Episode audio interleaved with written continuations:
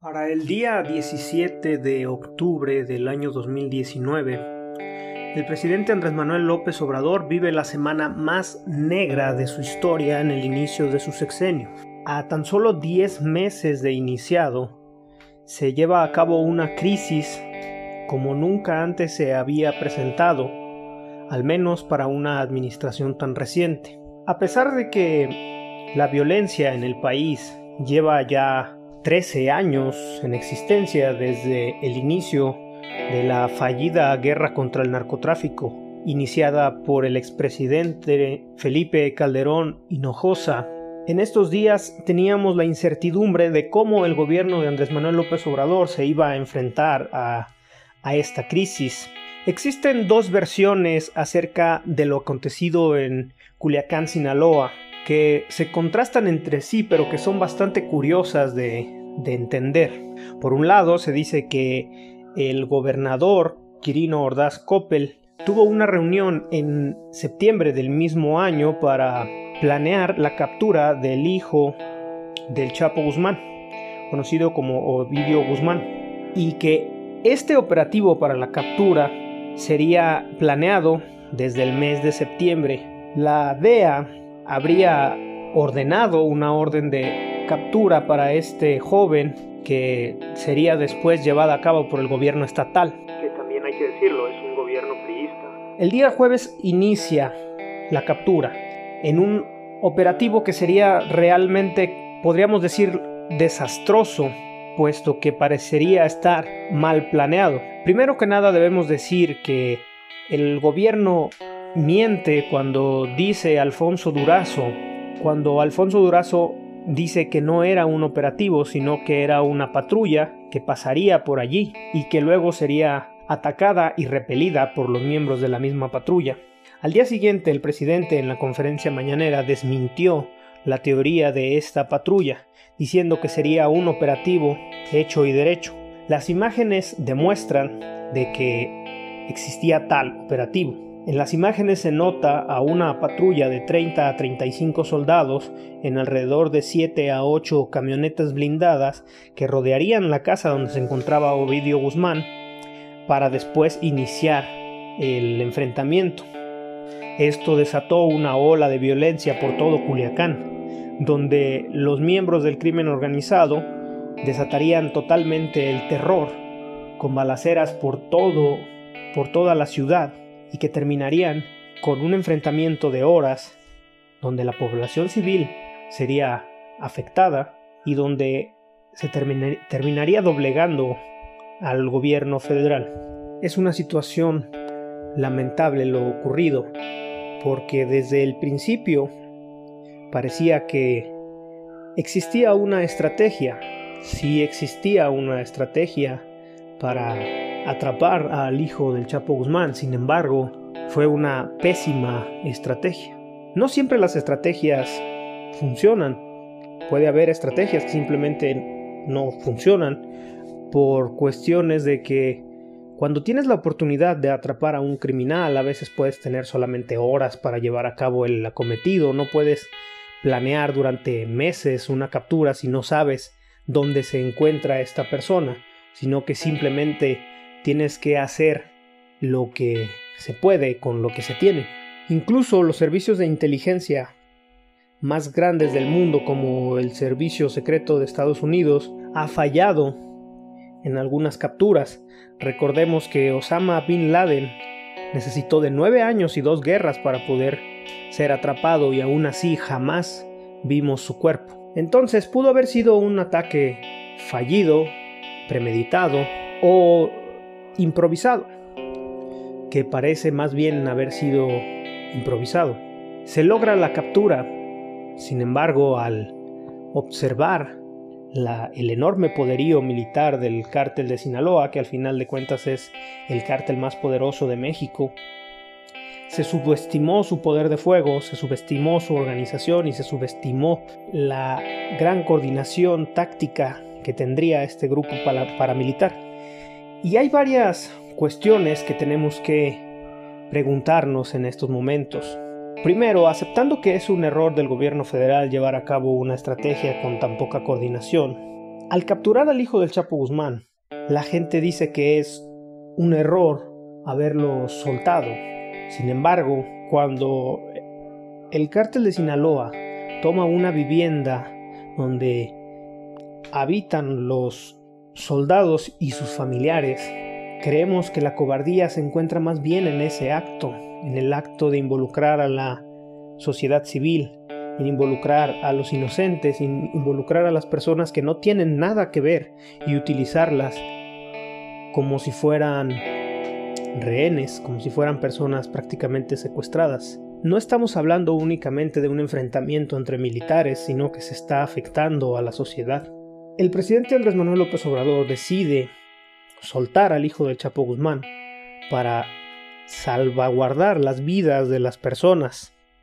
Gracias a esto es tachado de cobarde, se le pone el apodo del comandante sin bolas, a pesar de que AMLO no tiene guardaespaldas, no tiene Estado Mayor Presidencial, viaja en aviones que no son privados y que además está en un contacto total con la población, donde prácticamente cualquier persona puede acercarse a él. Dudo de que haya cobardía en el presidente. Sin embargo, no creo que la estrategia haya sido la mejor, porque es muy probable que aun cuando el ejército logra atrapar a el hijo del Chapo, donde al final de cuentas ese era el objetivo y el objetivo se logra, el ejército hace su parte. Los criminales toman rehenes y entonces se decide soltarlo para que no haya más derramamiento de sangre. A pesar de la violencia que se vivió en ese día, la cantidad de personas que murieron son relativamente pocas comparadas con otras masacres como la que sucedió en Tamaulipas en el gobierno de Felipe Calderón. Fueron solamente 13 personas. Al principio se decía que 8, pero se elevó el, el número a 13. La perspectiva con respecto a que si las acciones son o no correctas, son realmente difíciles de, establecer como tal. Yo no creo que haya algo como totalmente correcto o totalmente incorrecto, puesto que todo dependerá de quien lo observe. Ya antes hemos hablado en este canal acerca de los sesgos cognitivos y hemos hablado de que el sesgo de confirmación permite de que la persona solamente escuche lo que quiera escuchar, lea lo que quiera leer y entienda lo que quiera entender y que rehúse cualquier otro tipo de información que vaya en contra de lo que la persona ya tiene preestablecido. Entonces, en base a eso, es muy complicado tomar una postura y decir que el gobierno hizo algo de manera correcta o de manera incorrecta, puesto que al final de cuentas todo depende de quién lo juzgue. Es lo mismo que ocurrió con el aeropuerto de Texcoco. Si el presidente Andrés Manuel López Obrador hubiera decidido mantener el aeropuerto de Texcoco. Se hablaría de que sería un corrupto, que apoya a los de siempre y que no cumple sus promesas de campaña. Sin embargo, cuando decide echarlo abajo, se dice que es un autoritario, que es un represor, que echó a la basura millones de pesos en inversión y que además ha creado incertidumbre con su necedad. Realmente no podemos quedar bien con todos. En una opinión personal podría decir que se logra el objetivo con una estrategia que falla, pero estrategia al fin, como lo dijo Eduardo Buscaglia. Las estrategias no siempre salen como deberían, porque siempre hay variables que evitan que todo sea como de manual. Es muy complicado que en situaciones de seguridad todo salga a pedir de boca. Porque realmente sí es una, es una situación difícil de, de manejar. No me gustaría estar en el presidente para tomar una decisión así. Estamos hablando de la detención de uno de los capos más poderosos del, del planeta, entonces sí se necesita una estrategia de élite para realizarlo, pero si tienes poco tiempo o tienes poco personal, es meterte a la boca del lobo. Entonces no sé qué tan viable sea poder hacer un operativo de esa magnitud y que todo salga bien. Entonces, cuando ya la situación sucede y que lo capturas, solamente puedes elegir entre dos inconvenientes. Por un lado tenemos que los soldados son superados en número de 5 a 1. Cuando ves los videos y la cantidad de camionetas que llegan, la cantidad de narcos que se amotinan en las calles es espeluznante, es realmente grande. Y no estamos diciendo que el cártel creció en 10 meses, estamos diciendo que tiene años allí, décadas allí. Entonces el poder que tenía, incluso para tener metralletas antiaéreas, estamos hablando de que es enorme. Entonces era imposible que el ejército que estaba allí en ese momento pudiera con todo eso. Superados en número, con las familias amenazadas, con la sociedad civil amenazada, con absolutamente todo Culiacán en llamas, toda la ciudad enloquecida, familias huyendo con sus hijos en brazos y además estamos hablando que aún que tú llevaras y lo metieras a la cárcel, eso no cambia nada las cosas porque después lo quitas de la ecuación pero se pone alguien más en su lugar. Si atrapara un cabecilla cambiara en algo las cosas, el país ya hubiera cambiado puesto que han muerto muchos y han sido apresados otros tantos y sin embargo las cosas siguen para peor incluso no, no mejoran. Eh, esto no iba a mejorar. Había mucho más que perder. Había mucho más que perder si lo manteníamos allí a que si lo soltabas. Creo yo que la decisión del presidente fue la correcta, fue la mejor. Sí es darle un palazo al avispero, pero también se supone que eso es lo que deben de hacer. Las cosas se salen de control y entonces se tiene que optar por la decisión menos peor no por la mejor, simplemente por la menos peor. Se tiene que optar entre dos inconvenientes. Soltar al hijo del Chapo Guzmán o desatar una masacre. Si el presidente Andrés Manuel López Obrador hubiera decidido mantener capturado al hijo del Chapo Guzmán, en estos momentos estaríamos hablando de genocidios, de que Culiacán estaría en una guerra que duraría horas, días, semanas, meses, o incluso años. Y las bajas no serían de 13 personas, estaríamos hablando quizá de cientos de personas.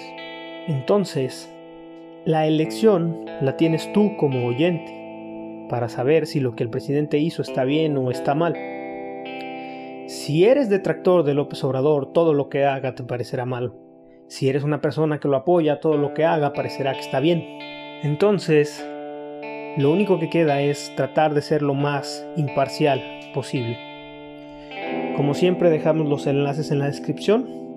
Muchas gracias. Esto fue Opinología Indeseable.